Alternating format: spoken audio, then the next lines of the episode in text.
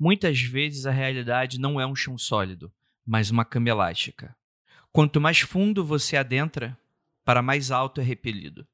Quanto mais se aproxima da verdade, mais isolado do mundo você se torna. Uma produção Mundo Freak. Maio 1986. Ô Brasília, você tem alguma coisa no meu setor eco, 20 milhas aproximadamente? É, é o quê? Tá mais de 20? No setor eco não tem nada? Pô, isso tá ficando engraçado. É o seguinte, o... O, não, eu vi aqui, ó, questão de uns 10 minutos atrás, uma luz aqui no meu setor noroeste, parecido com um farol. Farol de avião. Aí peguei o binóculo, olhei, olhei, olhei, olhei, não vi luzes de navegação. Chamei o controle de São Paulo, perguntei São Paulo, não tinha nada. O cara falou, olha, eu aumentei a varredura aqui e não peguei nada. Não tem primário nenhum. O troço ficou um tempão parado na mesma posição. Olhei as estrelas em volta para ver se era uma estrela ou um planeta, né? Mas não é, não é, não é posição usual para estrela ou planeta. Ficou um tempão, sumiu. Agora São Paulo liga para mim e diz, tu tem alguma coisa aí no teu tráfego 20 milhas? No teu setor eco? Falei, não, não tenho nada. Tá visualzão aí? Tá, tem algumas luzes, mas tá visual. Por quê? Você tá pegando alguma coisa aí? Não, só foi o 406. É, mas o 406 tá noroeste. É, não tem nada não. E no setor eco, o, o São Paulo viu qualquer coisa aqui e você não tem nada. Não tem nada. Pô, tá ficando bom esse negócio, viu? tá ficando bom. Pô, falou. Tchau, tchau, obrigado.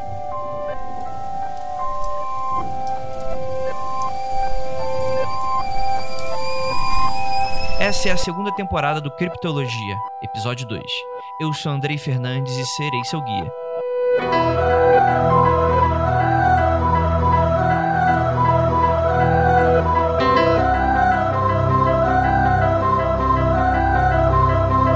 Vinte e um OVNIs ao todo são avistados por uma série de testemunhas nos céus do sudeste brasileiro. Entre controladores de voo, militares e até o próprio fundador da Embraer estava envolvido.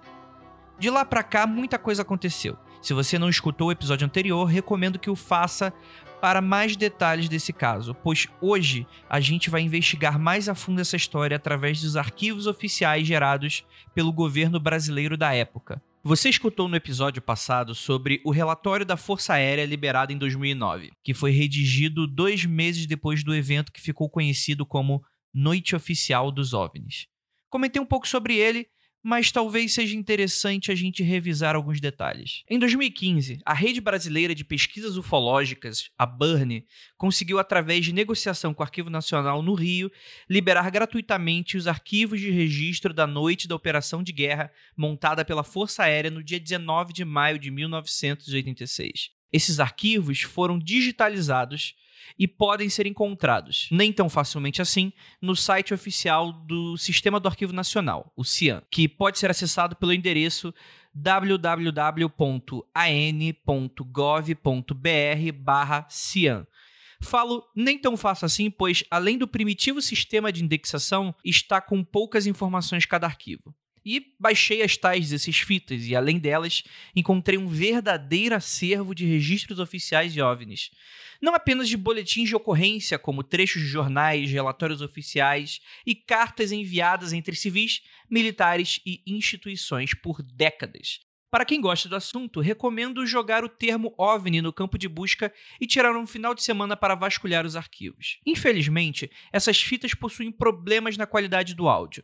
Muitos trechos entre pilotos ou controladores são audíveis, mas os contatos que respondem ficam na linha do inaudível. Além, é claro, do constante ruído de interferência e da limitação dos equipamentos da época. Além, é claro, a gente não sabe quantas vezes essas fitas foram copiadas, o que acaba prejudicando bastante a qualidade desses áudios, como também como foi feita essa conversão para o digital. Por uma decisão editorial, eu decidi deixar esses áudios sem qualquer tratamento, para não comprometer o sentido original. Também evitei trocar trechos de lugar, sendo os apresentados aqui de caráter cronológico na grande maioria das vezes. Além disso, cortei trechos de silêncio e de quando o áudio torna-se completamente inaudível pela qualidade do som.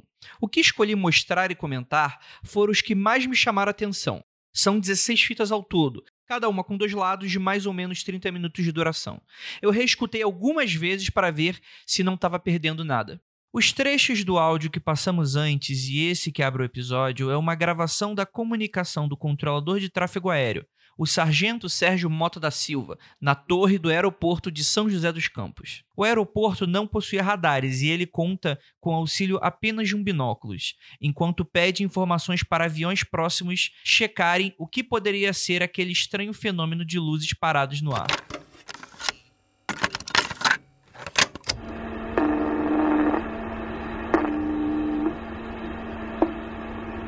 Você tá pegando algum primário aí? Mas aqui tá, tá pulando aqui. Pô, tá, hoje, ho- hoje tá uma festa, viu? É? Você quer, você quer mudar a sua na sua área aí? Nada, não tem nada. É? Então olha, olha agora no seu setor nordeste. Deve ter, tem três coisas lá. Pode ser. Nada. Esses três, esses três primários estão se deslocando ou parados? Eu não aqui.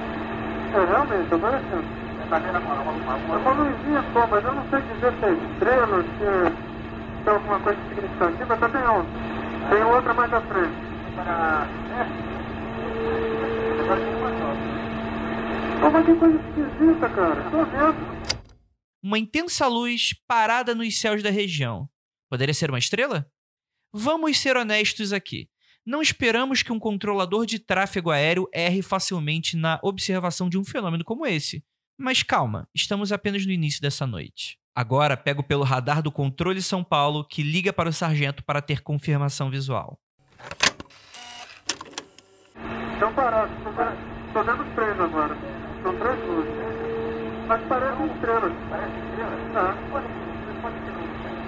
Ah. Pô, mas um radar não, pe- radar não pega estrelas. Que isso? O radar não pega estrela. Pode ser estrela né? Uma estrela cadente? Não, que estrela cadente parada, cara. Aonde? Estrela cadente parada, cara? Aonde? Mas é. Risada. Pois é. Você, você observa alguma mudança de cor, alguma coisa? Você observa alguma mudança de cor, alguma coisa? Positivo. Positivo. Elas estão mudando de cor? Ou não? Elas estão mudando de cor ou não? Pô, tá bonito pra caramba. Tá bonito pra caramba. Então, Malandro, você está vendo aí realmente objetos não são identificados mesmo, viu? Você tá vendo aí objeto voador não identificado mesmo, viu? Pô, tá bonito, rapaz. Isso muda vermelho, amarelo. Porra, tá aí. Agora eu não sei. Eu vou olhar pra estrela aqui. Ainda surpreso com a situação, eles conversam sobre a confusão. Era ou não uma estrela? A dúvida é justificada. Afinal, um erro como esse parece ser de mais fácil explicação. O problema é que os pontos luminosos começam a se mover. Eles estão se concentrando? Não, pela, pela minha tela parados. Essa que está agora está paradinha. Agora a outra, o nordeste está aqui um pouquinho. Tá, tá. Tem movimento dele. Está em movimento, né? Tem. Eu, rapaz, eu não sei. Pra mim, olha aqui, tá parecendo uma estrela. Mas só que muda de cor bonito, rapaz. Tá vermelho, amarelo, azul, branco. Tá dando um monte de coisa. Pode ser, pode ser um ovo, assim, né? Pode ser UFO sim. Voadora. É, rapaz, tá bacana. Brasília Brasília de um troço, vocês não viram, depois vocês viram, Brasília não tinha nada. Eu vou conferir com o Brasil, ver se Brasília tá vendo alguma coisa. Então. Tá bom, obrigado pelo pergunto. Tchau, tchau. Ainda em dúvida com relação ao aparecimento dessa luz, o sargento entra em contato com o controle de Brasília para checar a procedência. Agora, os objetos parecem começar a se movimentar em conjunto, o que impressiona ainda mais o sargento controlador de tráfego. Os no alinhamento da pista, eles mudam de cor o tempo todo. Ficam vermelhos, amarelos, verdes, azuis, brancos. O que está no setor nordeste, eu, não, eu só vejo um ponto estranquiçado. Tô vendo ele. Porra, tem um passando baixo, cara. Tá bonito. Vou aula, meu irmão. Porra, rapaz, tô arrepiado, meu irmão. Só dois pontos brancos afastados, mas voando ala e baixos. Estão entrando no alinhamento da pista, além da cidade. Você tá perdendo aí, controle? Eles estão baixos, é por isso que você perdeu. Eles aparentemente estão voando abaixo do que recomendado pela região montanhosa, pelo que eu entendi aqui.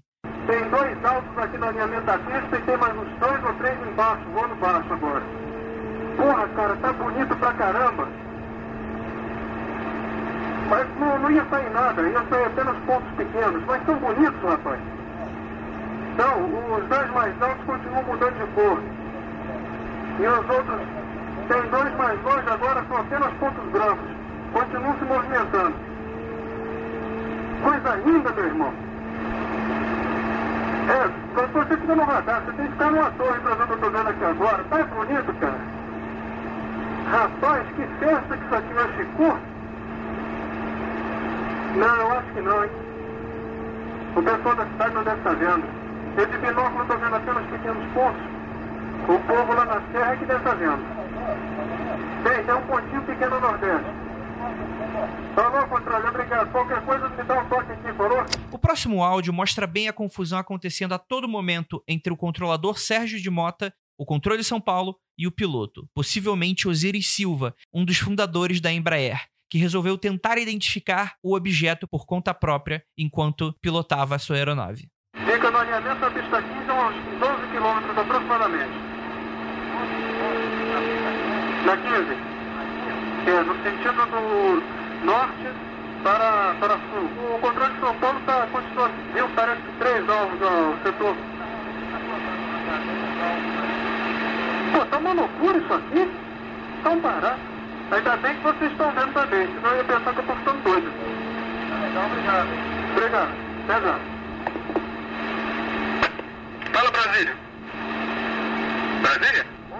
Boa noite, bem-vindo ao Festival dos Discos Voadores. O que, que você manda? É o seguinte, o Bande Branco Sul tá chegando na Rádio Norte aí e tá descendo pro nível 100. Eu vou pedir pra ele dar uma observação do seu setor de chegada. Que motivo? Você, você observa a chegada dele. Aham. Você observa a chegada dele, observa os seus votos na subida, vou ficar preocupado. Cheque campalizamento e conviver os bichos a chegarem perto.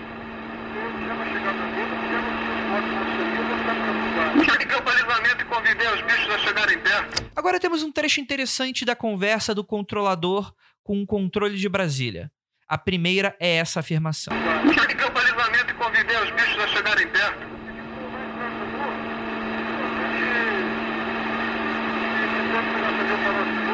Deixa ele no escuro. Deixa ele vir no escuro que fica melhor para ele ver. Porque tem alguma nebulosidade sobre a serra e vai dificultar a visão dele. Tá uma loucura isso aqui, cara. Pô, o- os que eu pude ver tinham, mudavam de cor o tempo todo. Vermelho, amarelo, azul, lilás, aquele festival de cores. Agora a rapaziada tem um tempo aqui que tem uma nebulosidadezinha sobre a serra, tá ficando difícil pra ver. É, o pessoal de São Paulo tá pegando no radar uns três aqui no setor norte, tem mais uma nordeste, são quatro, tem uma 10 milhas marcador externo a oeste, são cinco, vocês já pegaram uns três aqui a radial 120, são oito ou sete aqui na área. Radial 30, são os que estão alinhados. Pô, isso aí é avião, né? Não é avião? Que isso, cara? São três então? Tem mais ainda? O que, que é isso? Mais Bravo Zulu controle? Centro Brasil informa que existe alvo primário, posição 9 horas em relação à sua aeronave. A que distância mais ou menos dele? Olha, fizemos essa favorable, não conseguimos lançar nada até agora. Tá certo. Positivo, Radial 270 mantém escuta. Controle Brasília, verifiquem sobre São José, Radial 270 do meu VAR se tem alguma coisa. Em cima da Radial 270 do seu VAR tem nada. Positivo, Mike Bravo Zulu, Centro Brasília informa que não está observando nada na Radial 270 de São José. Não há tráfego conhecido nessa área. Ah, sim, nós temos a ponta vista. Bem Esse bem visível, poderia descrevê-lo? É uma estrela grande. Estrela grande e bem vermelha. Isso, grande e bem vermelha. Entendido, grande e bem vermelha. Controle de São Paulo será alertado. Esse é o momento que o controlador de voo de São José dos Campos entra em contato com a aeronave Xingu, que tem Osiris Silva a bordo. Não se sabe exatamente se era ele o piloto ou o outro que o acompanhava. Nesse momento fica bem claro o engajamento do fundador da Embraer na perseguição ao objeto. São Paulo? Positivo. Fala, maninho. Como é que é que ele descreveu aí? É um ponto bem, bem vermelho. Vermelho na radial 270, rumo São Paulo. Positivo. Ele tá perseguindo o troço. Tá perseguindo o troço? Tá, tá indo atrás. Sério? Tá indo. Controle? Tá vendo? Controle.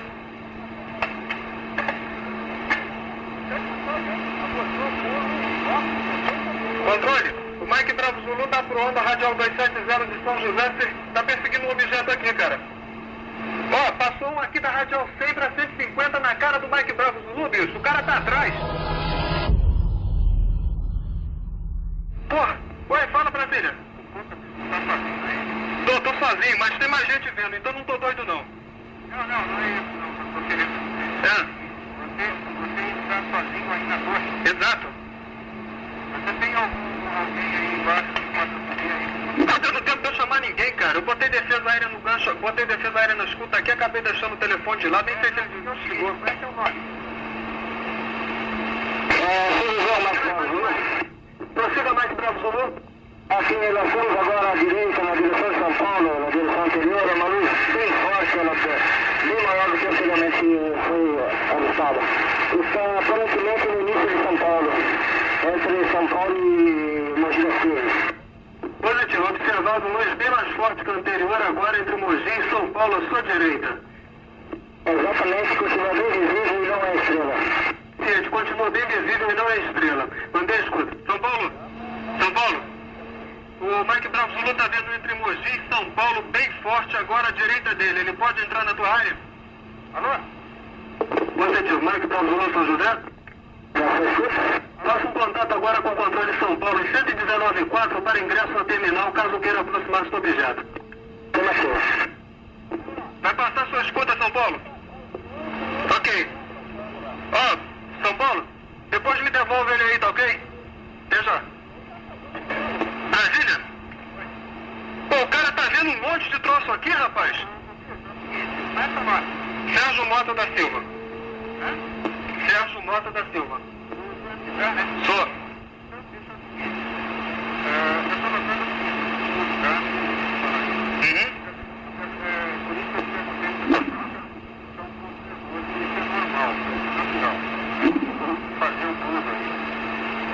Sei, mas ele, ele resolveu abandonar o pouso e permanecer sobre São José observando.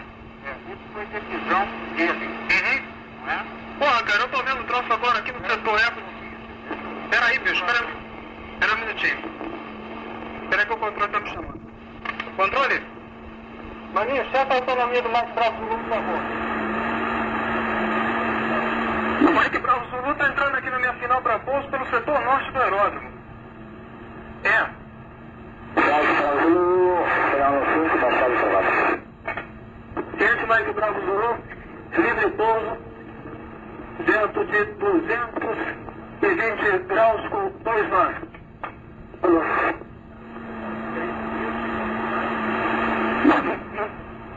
Tô vendo um pequeno ponto, mas não posso afirmar que seja esse o objeto. O Mike Bravo Zulu tá na reta final pro pouso. Viu? Viu uma estrela grande, vermelha, à direita dele na primeira aproximação. Abandonou a aproximação e foi atrás. O troço sumiu pra cima da serra. Deslocou pra cima da serra e não teve condições nem de calcular a velocidade. Isso que é muito... Pelo que ele, pelo que ele informou e pelo que eu pude ver aqui, o troço é muito rápido. Tá, Mike Bravo Zulu pousando. É um Xingu. É daqui da Embraer. Ô, Brasília, o, você, você viu aí na rádio 180 300 nó?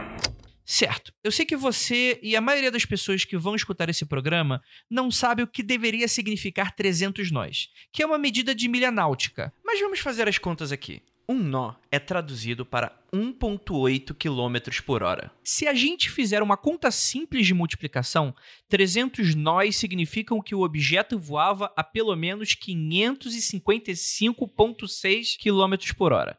Guarde esse número, será muito importante mais pra frente. Mas você pode julgar pela própria reação do controlador de tráfego aéreo. Que isso, rapaz? Não tem nada que faça isso aí que a gente conheça que voe.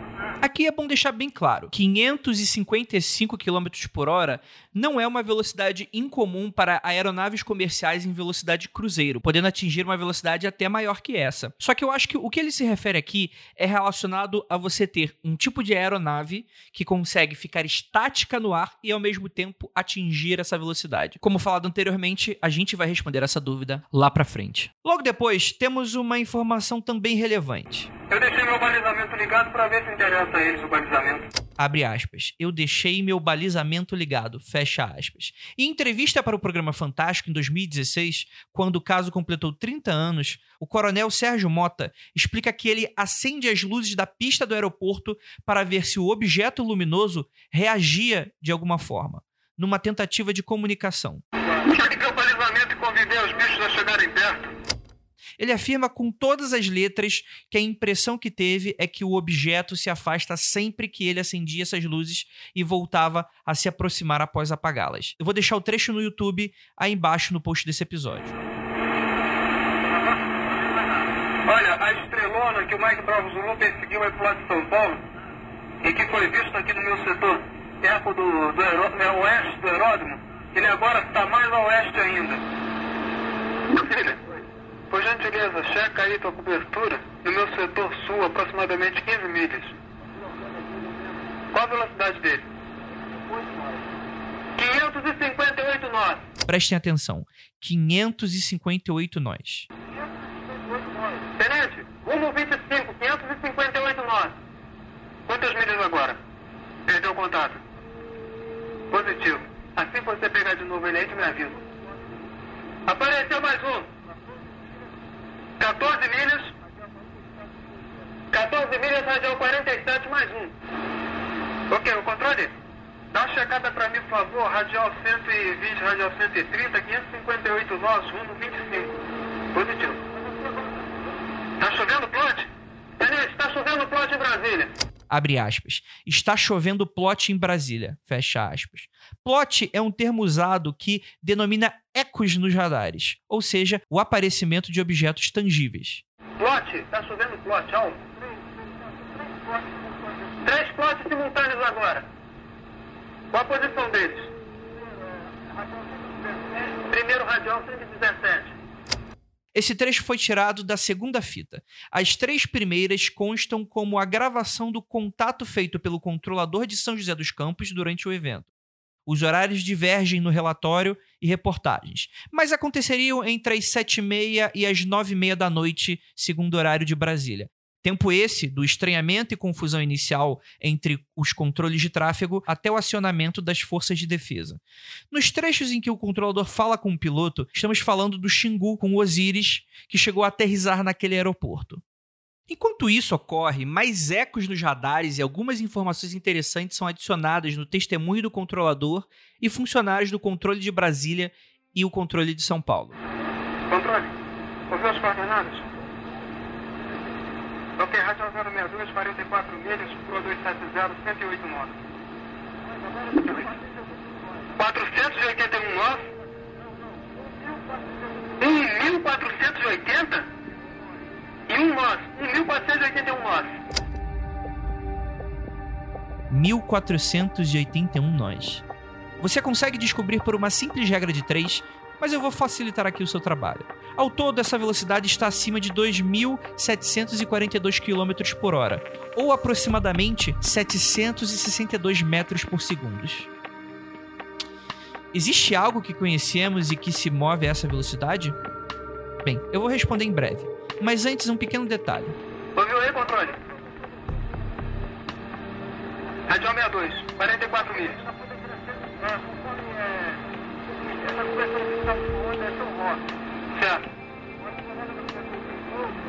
Decresceu velocidade de 1481 para 33 nós. de 2.742 km por hora para mais ou menos 61 km por hora, que é a velocidade média de um carro em uma pista de alta velocidade dentro de alguma cidade brasileira. Você sabe dizer mais ou menos em quanto tempo aquele moço caiu de 1.700 e poucos nós para 30 e poucos nós? De 1 a 2 segundos ele caiu de 1721 para 33. Positivo. Mais alguma coisa à vista? Positivo. 125 nós agora. Qual o rumo e a distância? Rumo 238.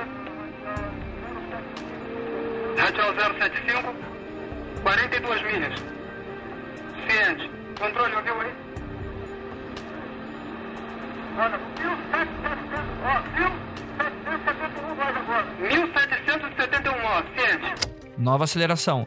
1771 nós, ou seja, quase 3.280 km por hora em uma curva de 2 a 3 segundos. Jean, traciona a defesa, por favor. Abre aspas. Aciona a defesa, por favor.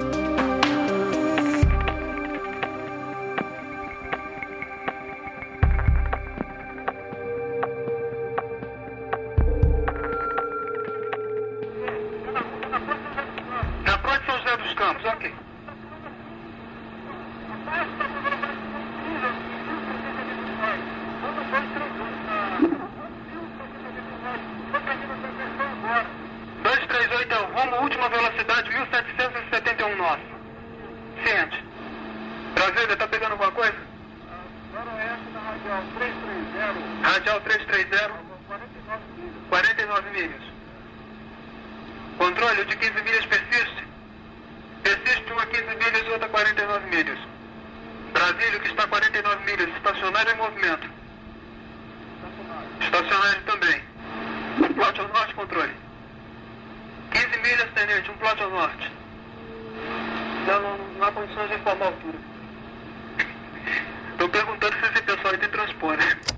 Pergunto se esse pessoal tem transponder. Uma curiosidade aqui: existem vários tipos diferentes de radares, mas nem todos oferecem a capacidade de varredura completa. Nesse caso, ele se refere a uma provável dificuldade dos controladores de situar a altura desses objetos. Os radares, nesse caso, ofereceriam apenas talvez a distância em milhagens desses objetos e não a quantos pés estariam do solo. Transponder, no caso, supriria esse ponto cego de radares, cedendo informações como essa, por exemplo. Ficar melhor, poxa, aí a gente consegue saber a altura. E se falasse inglês, hum, maravilha. É porque quem voa tão bem assim a 1700 e pouco deve ao menos saber falar inglês, né? Ô, defesa, melhorou, né? O Centro Brasília pegou o plot, se deslocando a 1721 nós, encaminhando para 33 nós em 2 segundos, setor sudoeste do aeródromo de São José. Sudeste não, sudeste do aeródromo. Controle, Isso foi agora há pouco, em 5 minutos máximo. É, foi o Brasília que reportou pra mim. O cara tomou mó rebula no centro. Não, não. E aí o provável contato que o controlador com a Força Aérea, que custa acreditar nas informações passadas pelo controlador. O inquérito de quem responde pela defesa é praticamente inaudível, mas notamos o teor pelas respostas do Sérgio, que fala sobre a conversa que havia acabado de ter com o Controle Brasília sobre o incidente. Isso, pode contar para o operador do centro. Eles vão te reportar. Ao detalhe, o camarada tem salto de velocidade tão grande que eles só conseguiram calcular o máximo de 305. Depois disso, não conseguiram calcular mais nada. Abre aspas. O camarada fez um salto de velocidade tão grande que só conseguiriam calcular o máximo de 1771 e depois disso não conseguiriram calcular mais nada. Alô? Bota. Bota. Exato. Fala exato. fala centro. 1779. 1767 nós. Rumo noroeste. Rumo nordeste. Radial 076. 77 milhas. Agora. Agora 1769. 767. Rumo 30. Perdido contato radar. E então, a sua última leitura, 1777 nós. O áudio do sargento Sérgio Mota da Silva termina por aqui, com esse último trecho que levanta um questionamento interessante para nosso programa. Você já viu reações elétricas andando a 1769 nós? Você já viu reações elétricas andando a 1769 nós? Pergunta Sérgio ao funcionário do Controle Brasília, que, pelo teor das suas respostas, tenta dar uma série de hipotéticas explicações sobre o estranho fenômeno. Pane no plot, é? Aham. Uhum.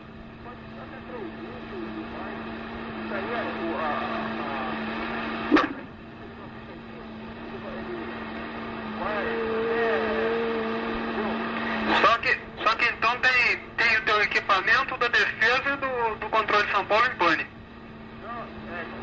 Esse, esse teste dos descanso, tudo bem. Agora, não, eu eu assim, é, é, é, é possível, o negócio está que?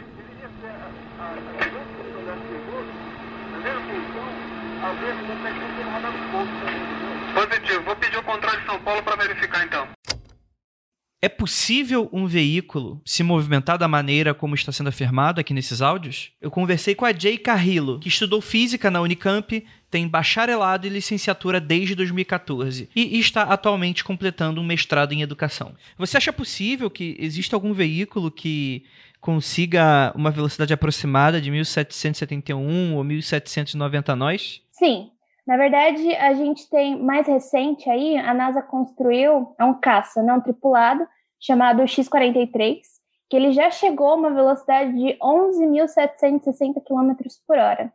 Ele basicamente está tá sendo testado para enviar cargas para o espaço e não precisar usar assim tantos foguetes. Entendi. Você acha que em 1986 a gente teria uma tecnologia parecida? Sim, porque a gente está na Guerra Fria, né? Na Guerra Fria foram construídos vários aviões de caça, tanto pela Rússia quanto pelos Estados Unidos. A gente tem o Blackbird, que foi construído em 1966 e ele foi aposentado em 99. Ele foi um caça americano que continha tripulação e ele chegava mais ou menos uma velocidade de 3.500 km por hora. Já pela parte da Rússia, a gente tinha o MiG-25, que é o Foxbat. Uh, ele foi construído em 1964 e ele foi muito usado pela, pela Rússia na Guerra Fria e conseguiu chegar também numa velocidade de 3.500 km por hora. Dentro dos áudios, um dos controladores de voo, fazendo cálculo, acredito eu, pelas informações que ele recebe pelo radar, de que uma dessas supostas aeronaves teria feito uma frenagem, indo de 1.500 e tantos nós para 33 nós em uma janela de 1 a 2 segundos. Você acha que isso é possível? Olha, para um objeto, eu não tenho muita certeza, mas para pessoa, se essa nave tivesse sido tripulada, eu não acho possível. Os pilotos de caça eles têm uma preocupação muito grande, inclusive quando se faz, se faz curvas fechadas a altas velocidades, certo? E o que a gente está falando é basicamente dessas curvas e frenagens muito rápidas que esses é, objetos estão fazendo, não é isso? Quando a gente está falando desse tipo de movimento, o piloto ele vai estar tá sempre submetido a uma aceleração que vem da variação dessa velocidade. É o que a gente chama da aceleração centrípeta. Nesse movimento, a cabeça da pessoa que está dirigindo ela fica muito próxima do centro de curvatura do movimento. Uh, mas, ó, tudo isso acontece porque o movimento é circular. Quando a gente está falando em, em linha reta, já é uma outra coisa. Essa situação ela vai fazer que a pressão sanguínea do cérebro dele diminua, o que vai levar a uma perda das funções cerebrais causadas pela baixa do oxigênio no corpo. Daí, isso vai levar a problemas de circulação, né? Quando a gente está falando de uma aceleração de mais ou menos 2 ou 3G, quando eu falo G é a gravidade, o piloto ele vai sentir mais ou menos duas ou três vezes o próprio peso. Quando a gente vai para o 4G, a visão da pessoa que está dirigindo, que está pilotando, ela vai começar a passar para o preto e branco, só vai enxergar preto e branco. E vai começar a perder a visão periférica, a gente chama isso de visão de túnel. É como se a gente estivesse vendo as coisas por um túnel. Se a gente aumentar mais ainda essa gravidade, o piloto ele vai deixar de ver qualquer coisa e depois ele perde a consciência. Mas eu tô falando isso de um piloto não preparado, tá? Porque recentemente eu vi algumas notícias de 2014 alguns pilotos brasileiros foram para Suíça fazer um teste, um teste de centrífuga, que é um simulador que treina os pilotos para eles aguentarem até 9G por 15 segundos para pilotar aviões de caça supersônico. Então, o que, que é, né, essa, esse teste de centrífuga? Ele vai prever a pressão que a força da gravidade vai fazer no corpo humano em altitudes maiores. As sensações que o piloto vai sentir ali, elas vão ser monitoradas por médicos, engenheiros e tudo isso vai ser computado ali na telinha do computador bonitinho. Então, o que é, a gente consegue ver é que o ser humano ele aguenta até 15 G de gravidade, né? 15 vezes o peso dele, só que ele precisa ser treinado para que esse tipo de é, perda de consciência, perda de visão não aconteça. Bem, isso é perfeito, né? Mas quando a gente está falando disso, a gente está falando sobre né, dentro dessa velocidade uma pessoa fazer uma curva, não uma frenagem completa, né? Uhum. Os o, aparelhos hoje que conseguem chegar mais de velocidade, eles não são tripulados exatamente por causa disso, né? Justamente, o nosso o corpo humano, ele não, não é uma máquina preparada para frear muito rápido e nem para fazer curvas muito rápidas. O que aconteceria se você colocasse um ser humano dentro de uma de um veículo que fizesse essa movimentação? Ele seria completamente esmagado ou então ele ia ser jogado, né? Ele ia ser a velocidade de escape, ele ia sair pela culatra, ele ia sair do movimento. Que é aquela sensação que a gente tem, sabe, de quando a gente está fazendo a curva, a gente está fazendo a curva para um lado e nosso corpo vai acompanhar, você acaba sendo atirado desse movimento. Então, o que eu acredito é que você seja esmagado contra o veículo que você esteja dentro. Entendi. Isso seria fatal. Com certeza.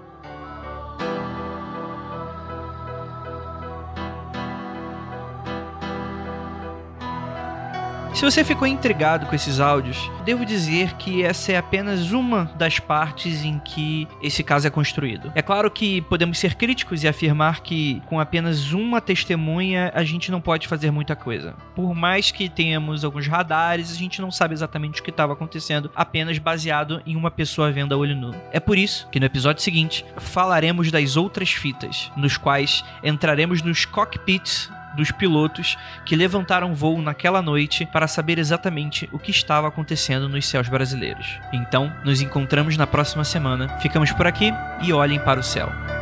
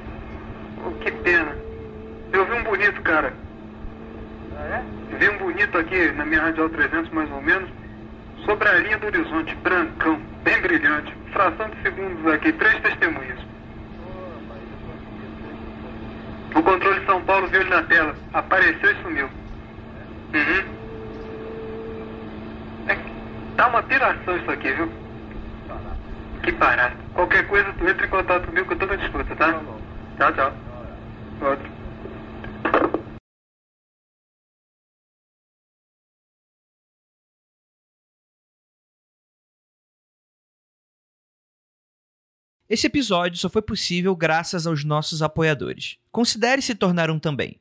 Vá no site mundofreak.com.br ou acesse a nossa plataforma de apoio lá no apoia.se barra confidencial. Com isso, nós não apenas mantemos projetos como esse, como também traremos novos projetos no futuro. Então, nos vemos semana que vem.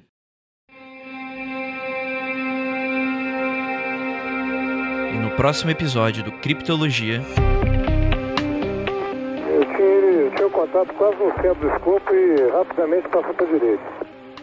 Loucura isso. Estava associado. Ela está realmente, aparentemente, nos seguindo. É como se estivesse fazendo um voo de esquadrilha conosco.